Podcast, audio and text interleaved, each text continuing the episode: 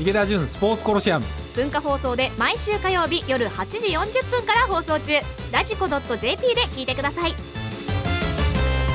文化放送池田純スポーツコロシアム。こんばんは池田純です。こんばんは文化放送立谷遥です。明けましておめでとうございます。明けましておめでとうございます。はい。池田さんお正月どんな風に過ごされましたか？30まではスポーツ友達とスポーツ三昧、でスポーツ三昧の後みんなで忘年会。はい、で、えー年明けてからは波もなくうん、ずっと家で食っちゃね。お スポーツ観戦。年末にね久しぶりにこうゆっくりお正月を過ごされるみたいな話されてましたもんね。そうもう日本らしい正月を久しぶりに過ごしてみようと思って、はい。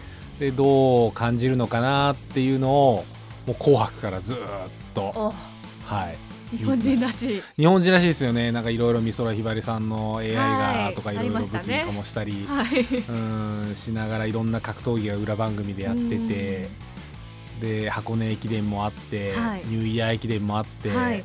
ラグビーもいろいろあって高校サッカーもあってね。はい。うん、いっぱいスポーツがあってなんかどうなんですかね紅白とかもなんか視聴率取れなかったような気もするし僕が一番気になったニュースはゴーンさんだったみたいな。ああレバノンにね。いや結局だヤフーニュース見てて、はい、ゴーンさんのネタが一番出てくるんですよ。そうですね。っぱりヤフーニュースってこう世相をある程度反映してて、うん。クリック数でニュースがどんどん上がってくるんで、はい。そういうのを見ながらあー今年ってどうなっていくんだろうな2020年ってもう全部オリンピックみたいな。うーんもう全部そうじゃないですか。番組から何から宣伝から何から出てる人から何から。全部スポーツ選手みたいな。はい。うんなんかもういきなり僕はお腹いっぱいになったなみたいな。早いですね。早い。はい。さあでも今日もねあのお正月らしい話題もたくさんありますので早速参りましょうか。最近のスポーツビジネスシーンで気になることをスポーツ界の改革者池田純さんがズバッと切り込むこのコーナーです箱根駅伝優勝の青山学院原進監督4年生にハワイ卒業 V 旅行をプレゼント。第96回箱根駅伝で2年ぶり5度目の優勝を果たした青山学院の原進監督は4年生の選手マネージャー計11人にハワイ卒業旅行をプレゼントする考えを明らかにしました。早速マネージャーを中心に3月中旬に3泊5日の日程で調整中とのことですが旅行費用は原監督のテレビや講演の出演料で賄うそうです。オリンピック聖火リレー当地走者に7万円で販売。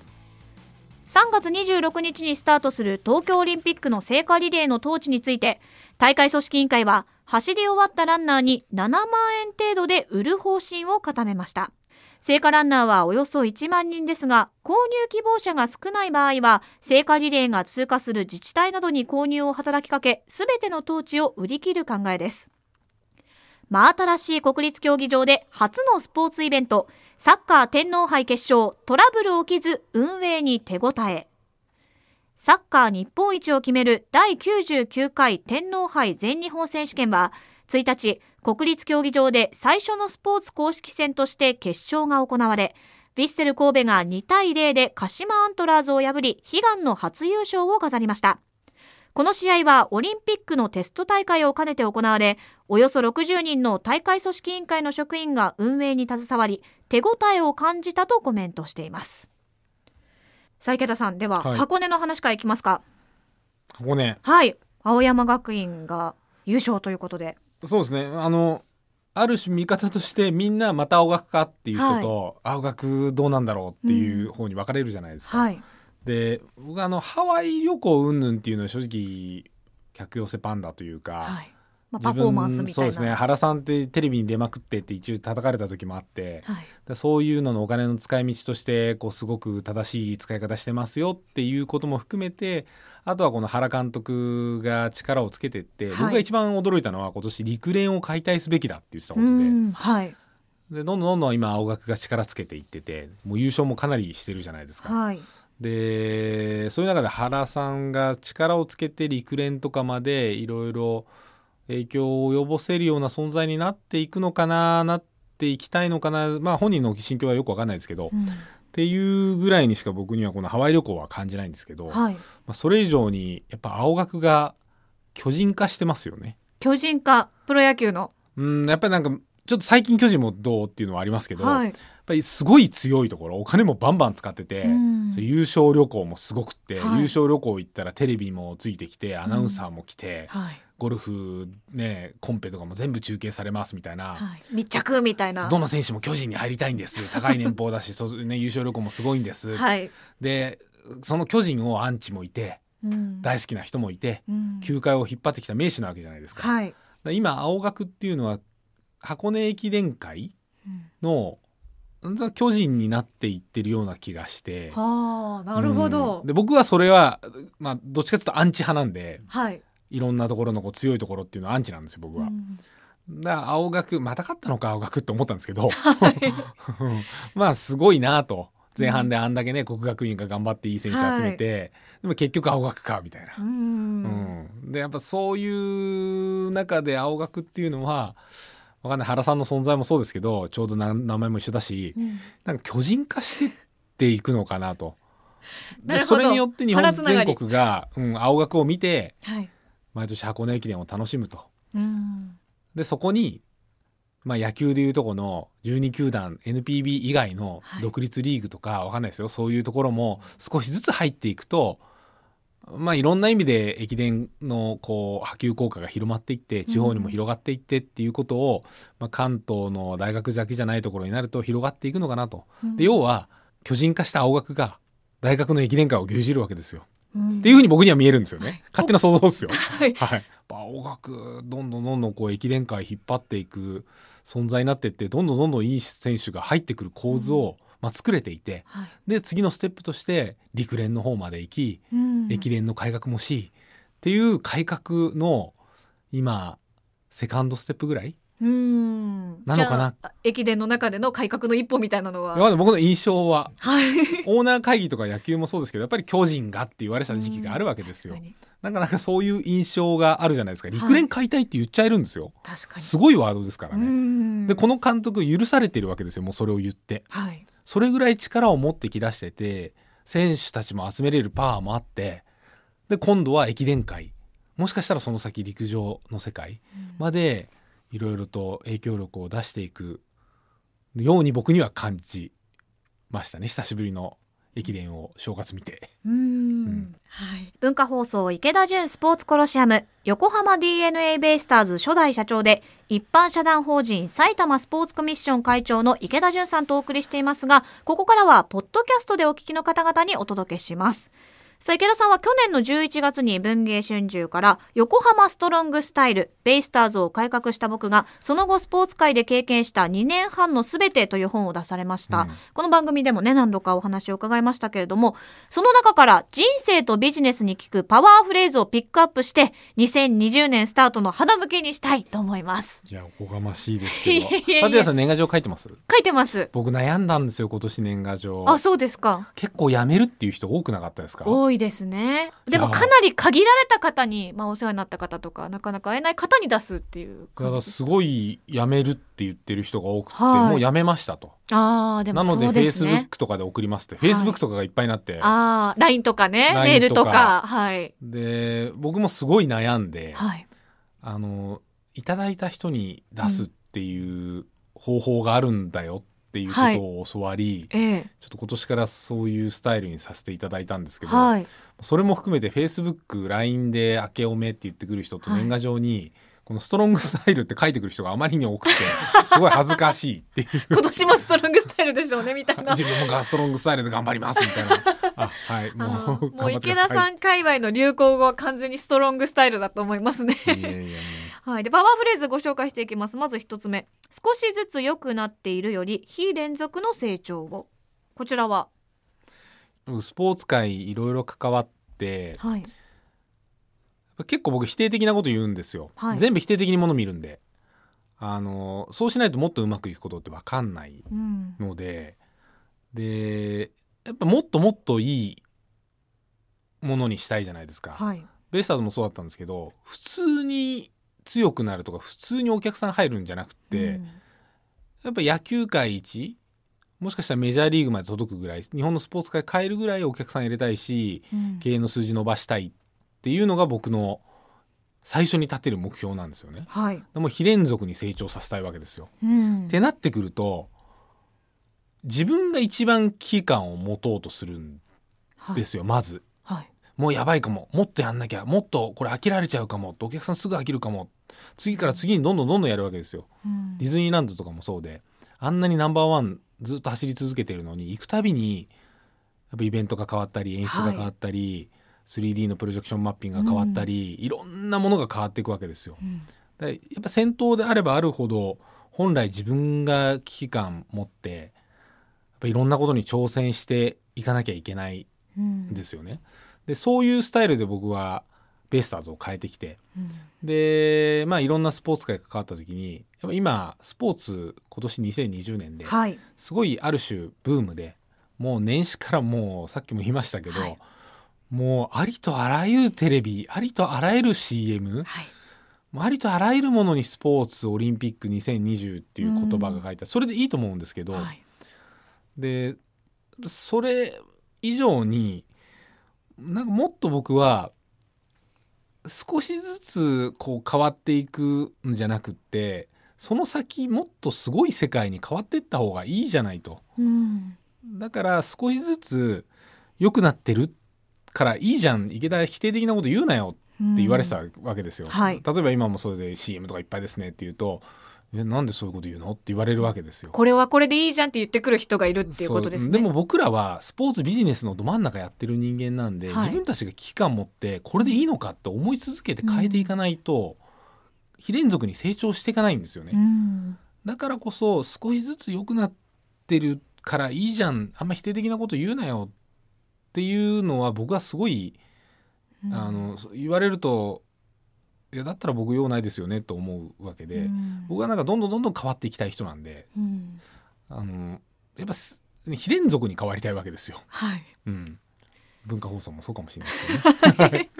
まあ先をね見据えながら今が良ければいいっていうだけじゃなくてもっともっとどんどん変わっていくんだぞっていうことをまあ普通のね普通のサラリーマンの方とか一般の方もそういう思いを持つとちょっとまた違うかもしれないですね。そうですねだからベイスターズやった時も最初僕が社長になった時って年間の観客動員数がいくつだったっけな？107万とかかな？はい。107万人？うんで僕全試合満員にしたいんだで全試合満員にすると大体200万人ぐらい行くんですよ。はい。で野球界から来た人たちはみんないや135万人がマックスですよ、なんで？いや他球団でそれぐらいが伸び一番多かったんで。絶対無理っすよって言われて、はい。いやそうじゃなくて一気に変わった方が良くないって。そのために何やればいいかもっとお客さん楽しませればいいって考えた方が良くないと。うん。他球団とかをベンチマークにして135万人って言われたらなんか話ちっちゃいじゃんみたいな話をしてて、はい。うんなのでそういうこう少しずつ良くなってるからいいじゃんって言われるのが僕はすごい今でも苦手、うんはい。続いていきましょうか。はい、ビジネスを語ることは数字を語ることだ。うん、当たり前ですよねほう。経営なんではい。うん、ただスポーツって特に協会とか行くとそうなんですけどあのやっぱり売り上げだとかうん。利益だとかはい。観客動員数とかを目背けてで良くなってるとか、はい。うん、あの選手ファーストだとか突然論法を変えるわけですよ。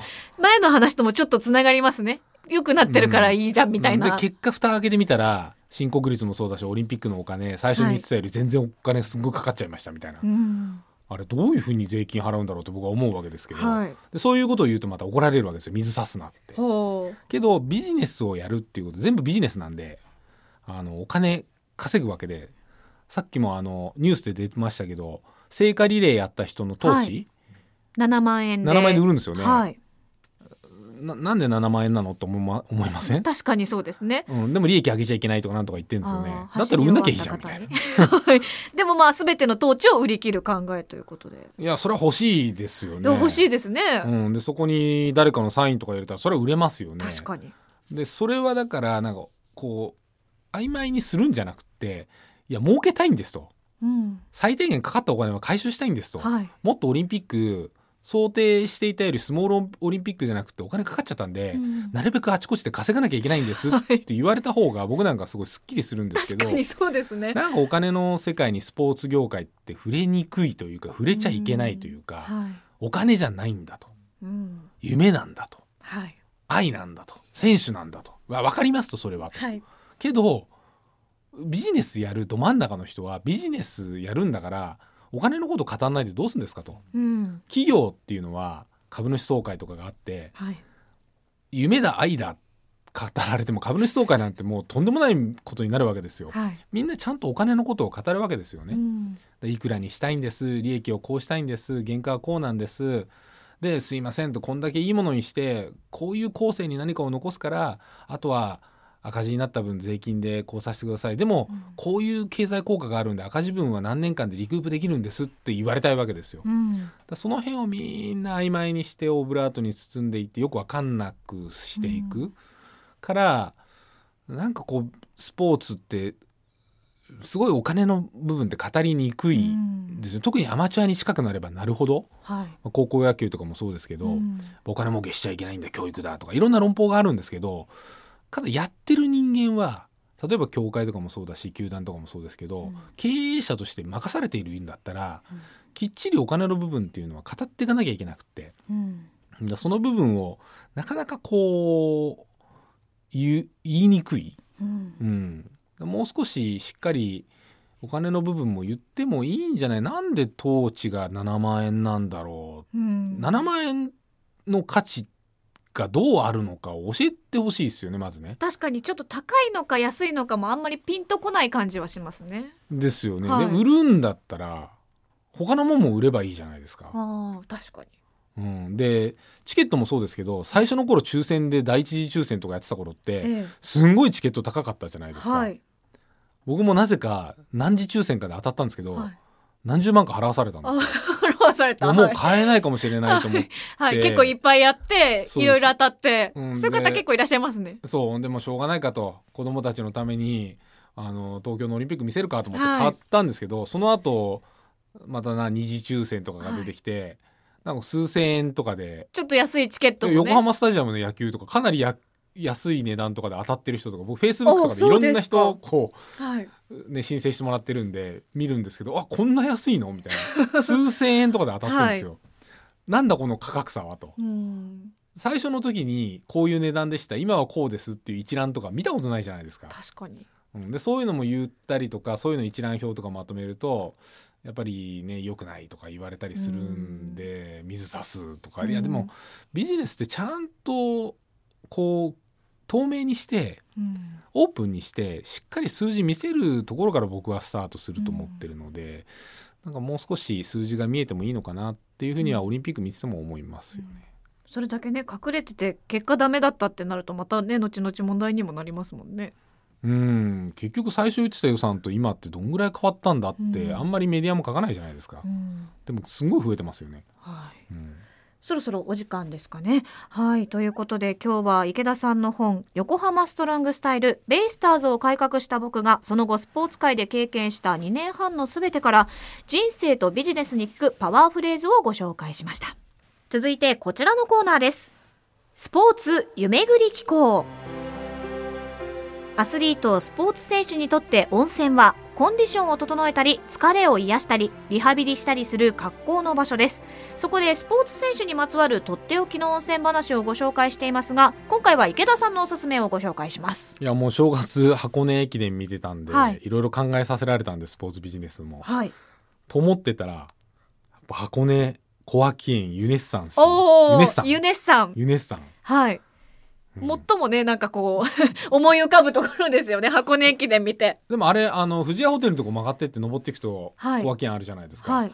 あんまり今年小涌園小涌園って言って見なかったんですよね中継の時に、ああそうかもしれないですね、うん。はい。中継ポイントじゃなくなっちゃった、あ文化放送の中継では確かにそうです 文ね中継ポイントからちょっとはい、いやでもここ面白いですよ、はい、もう僕いつも箱根駅伝を見るたびにこの小涌園を知るっていうか、うん。でなかなか行かなかったんですよ。はい。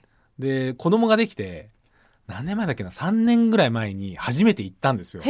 ああこの僕ちなみにあの箱根駅伝のコースをですねそのぐらいの時3年ぐらい前自転車で登って下ってたんですよ。結構な坂ですけどね。そうそれ5で区のところ。あの小涌園のところにまだホテルがあった時はい。に泊まって、へえでもあのユネッサンじゃないお風呂に入っててその時は。ああそうですか。でユネッサンに一回入ってみたいと思ってて、はい。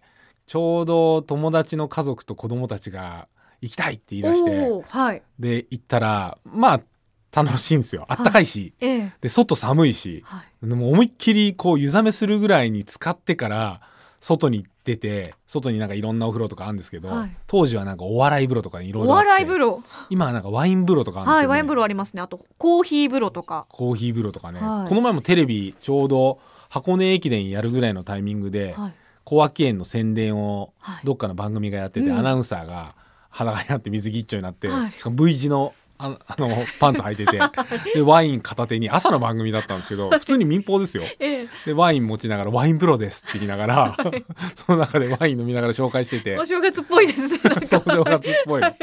この海水パンツすごいなと思いながら見てたんですけど。でその時にやっぱあーなんか箱根駅伝といえば小涌園ユネッサンだなって思いながら見てて、もう親子で行くと楽しい、ああそうですか、うん、もう水着のまんまご飯とかも食べて。へえ、うん。確かにねあのーすごく楽しそうな 私行ったことないんですけどいつか行ってみたいなと思ってます。いやもうなぐだぐだ温泉入るんで筋肉ほぐれますよね、あ いいですね、はい、あの山道を登った後。確かに、うん、そういえば箱根駅伝の時に傾斜が何度何度って走ってる時に選手が走ってる横地に全部傾斜出てたじゃないですか、あれどうやってやってんだろう選手の靴かなんかに入れてんですかね？あもともと出してるんじゃないですかねもともと出しててんのかな？すぐ選手がその場所行くたんびに5度とか21度とか。あそうですか。はじゃあどうなってるんですかね。い、いやほんで21度の傾斜がスキーの上級者コースですっていうかいや21度上級者じゃないだろうとか思いながら 聞いてたんですけどすごい、すごい視点で見てますね。はいえーということで、アクセスご紹介します。箱根小涌園ユネッサンですが、箱根湯本駅から箱根登山バス、または伊豆箱根バスで小涌園バス停までおよそ20分。えー小涌園バス停道路向かいすぐのところです。今日は池田さんのおすすめする箱根小涌園ユネッサンをご紹介しました。さあ、今年最初のスポーツコロシアムもエンディングとなりました。ねえもうお正月食っちゃねえやって。今日やっと運動したんですよ、あ、そうですか。はい、やっと体動かして。何でですか？テニスやって。おー、はい。やっとやっぱ運動ってしないと体おかしくなりますよね。動かなくなりました？いやもう一応正月だからすごい食べるじゃないですか、はい、買いだめするし肉屋も並んで肉買ってって、はいですき焼き食べた後にお好み焼き食べたんですよ。えーそれは結構がっつりですね。そうそれで多分牛肉の油と豚肉の油で僕なんかもうお腹が調子悪くなって一晩寝れなくなってしまいやっぱ運動しなきゃダメなんでテニスやってしっかりこう汗出したら体がいつも通りに戻ってきだしてあ戻りました。よかったですね。やっぱり運動って大切ですよ。今年は僕はだからテニス。お。目標はラリーでバコバコ打ち合えるレベルに持っていく、は おー楽しみですね、い、ボレーとサーブはやらない。やらない。まだやらない、なるほど。はい、コーチに「どうしますか?」って言われて「いや、はい。今年の目標は打ち合う。もうラリーでガンガン打ち合う。たまににミスしちゃうレベルに持っていくことです」いつサーブとボレーをやるんですか？僕の目標は息子にテニスで負けることです。まだ5年から10年ぐらいありますとその間にサーブとボレーを覚えればいいんでまずラリーです。すごいあの長期間目標で。いやもう今年は僕はもうラリーでガンガン打ち合えるレベルまで持ってかなきゃいけない じゃあ今後の報告を楽しみにしております、はい頑張りたいと思います。はい、ということで今日はこの辺りでお開きとしましょうか。ここまでのお相手は池田純と。文化放送アナウンサー立谷遥でした。ではまた来週火曜日の夜に